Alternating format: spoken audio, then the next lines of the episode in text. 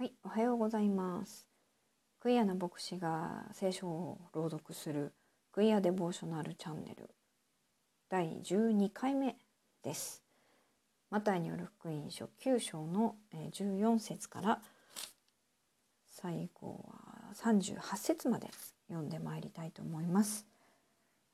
日本語は口語訳、英語はコモンイングリッシュバイブルの訳で、えー音読してまいります。はい、では早速参りましょう。マタイによる福音書9章14節からです。その時、ヨハネの弟子たちがイエスのところに来ていった。私たちとパリサイ人たちとが断食をしているのに、あなたの弟子たちはなぜ断食をしないのですか？するとイエスは言われた。婚礼の客は花婿が一緒にいる間は悲しんでおられようか。しかし花婿が奪い去られる日が来る。その時には断食をするであろう。誰も真新しい布切れで古い着物に次を当てはしない。その継ぎ切れは着物を引き破り、着物を引き破り、そして破れがもっとひどくなるから。誰も新しい葡萄酒を古い皮袋に入れはしない。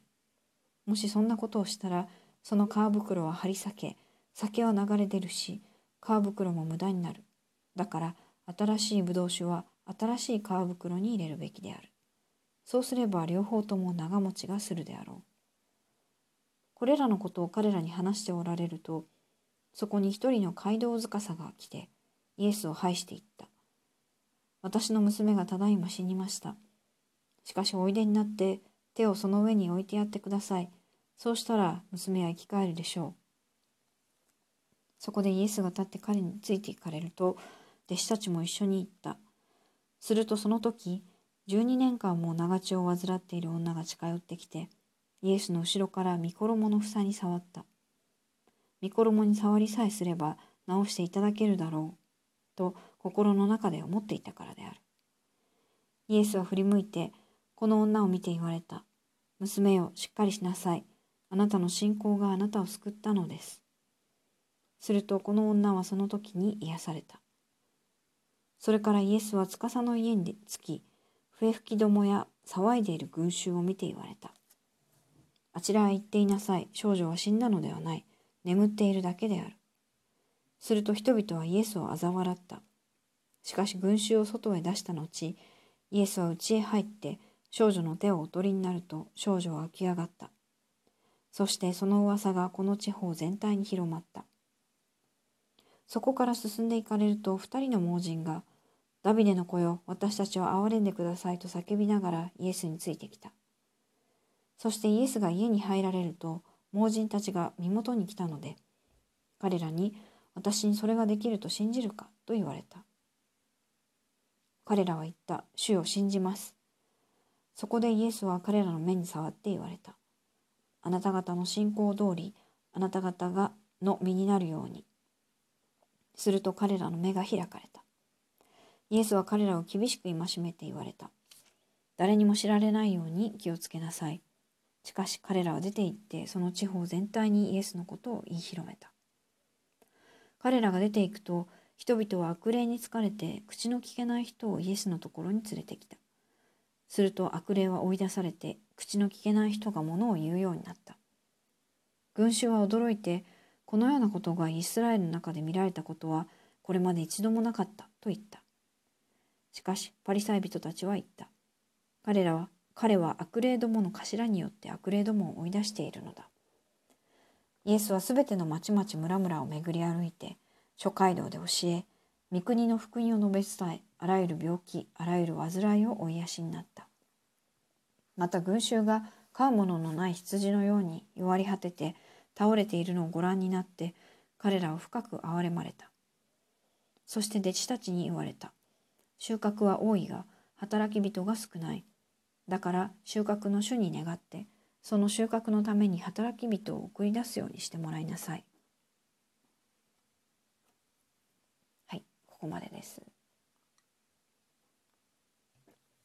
では英語の方参りますね。verse 14 At that time, John's disciples came and asked Jesus, Why do we and the Pharisees frequently fast, but your disciples never fast.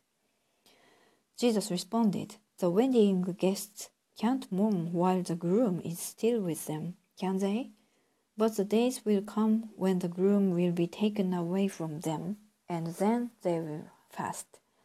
No one sews a piece of new, unshrunk clothes on old clothes, because the patch tears away the cloth and makes a worse tear. No one pours new wine into old wineskins. If they did, the wineskins would burst, the wine would spill, and the wineskins would be ruined.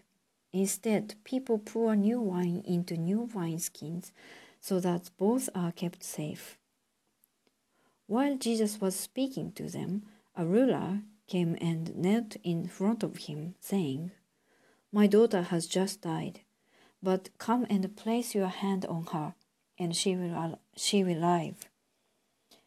So Jesus and his disciples got up and went with him. Then a woman who had been bleeding for twelve years came up behind Jesus and touched the hem of his clothes. She thought, If I only touch his robe, I will be healed. When Jesus turned and saw her, he said, Be encouraged, daughter. Your faith has healed you. And the woman was healed from that time on. When Jesus went into the ruler's house, he saw uh, the flute players and the distressed crowd.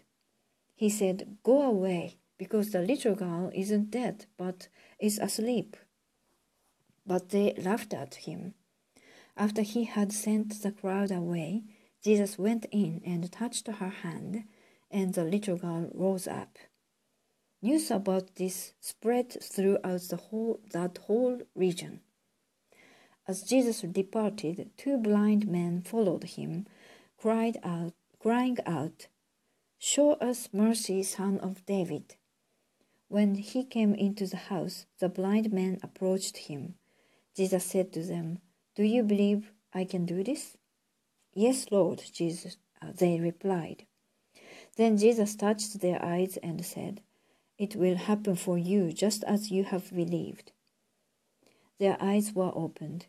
Then Jesus sternly warned them, Make sure nobody knows about this. But they went out and spread the word about him throughout that whole region. As they were leaving, people brought him brought to him a man who was demon possessed and unable to speak. When Jesus had thrown out the demon, the man who couldn't speak began to talk. The crowds were amazed and said, Nothing like this has ever been seen in Israel. But the Pharisees said, He throws out demons with the authority of the ruler of demons. Jesus traveled among all the cities and villages, teaching in their synagogues, announcing the good news of the kingdom, and healing every disease and every sickness. Now, when Jesus saw the crowds, he had compassion for them because they were troubled and helpless, like sheep without a shepherd. Then he said to his disciples, "The size of uh, the size of the harvest is bigger than you can imagine, but there are few workers. Therefore, plead with the Lord of the harvest to send out workers for his harvest. はい、ここまでになります。え今日のところは、えー、新しい着物、まあ、新しい着物じゃなくて古い着物を新しい布で、えー、次をしたら、まあ、もっとひどくなって古い着物が破れてしまうだろうとそして新しいブドウ酒を新しいに皮袋に入れましょうと、えー、まあ有名なとこですね。役がちょっと違うのが面白いなと思ったのがあの、えー、と日本語だと「そうすれば両方とも長持ちするであろう」と17節にあるのが「英語だと,、えーと、両方とも、まあ、新しいワインは新しい皮袋に入れれば、えー、両方とも both are kept safe ってなってて、あのー、皮袋もブドウ酒もセーフだと、えー、安全に保たれるであろうと。そうですね。安全っていうのは大事ですよね。このそういえばこの両方っていうのはやっぱりブドウ酒と皮袋のことを言ってるんでしょうかねそれとも古いブドウ酒と新しいブドウ酒両方っていう意味なんでしょうかね。ブドウ酒も皮袋もっていう意味かなやっぱり。えそれから、えー、イエスの、あのー、衣に触って癒される、えー、12年間長血を患っている女性の話も出てきました。えー、ここでイエス様があのこの女性をに対して「娘よ」っていうふうに呼びかけてるところが特徴的ですよね。あの前回、えー、豚に入った悪霊たちがいたあの2人の男の人たちには「まあ、息子よ」みたいな風に話しかけはしなかったんですけれども、えーと、私もここで一回ここの聖書の箇所で一度、まあ、書く形で文章の形で説教を書いあの出したことがあるんですけど、まあえー、娘よと呼びかけてるイエス様は印象的だなと思いました。おっとちょっと時間が迫ってきましたので、えー、今日はこのくらいにいたします。えー、ぜひお便り、えコメント質問などお寄せください、え今日も聞いてくださってありがとうございました。次回は10章からですね、えまた次回もお聴きください。ありがとうございました。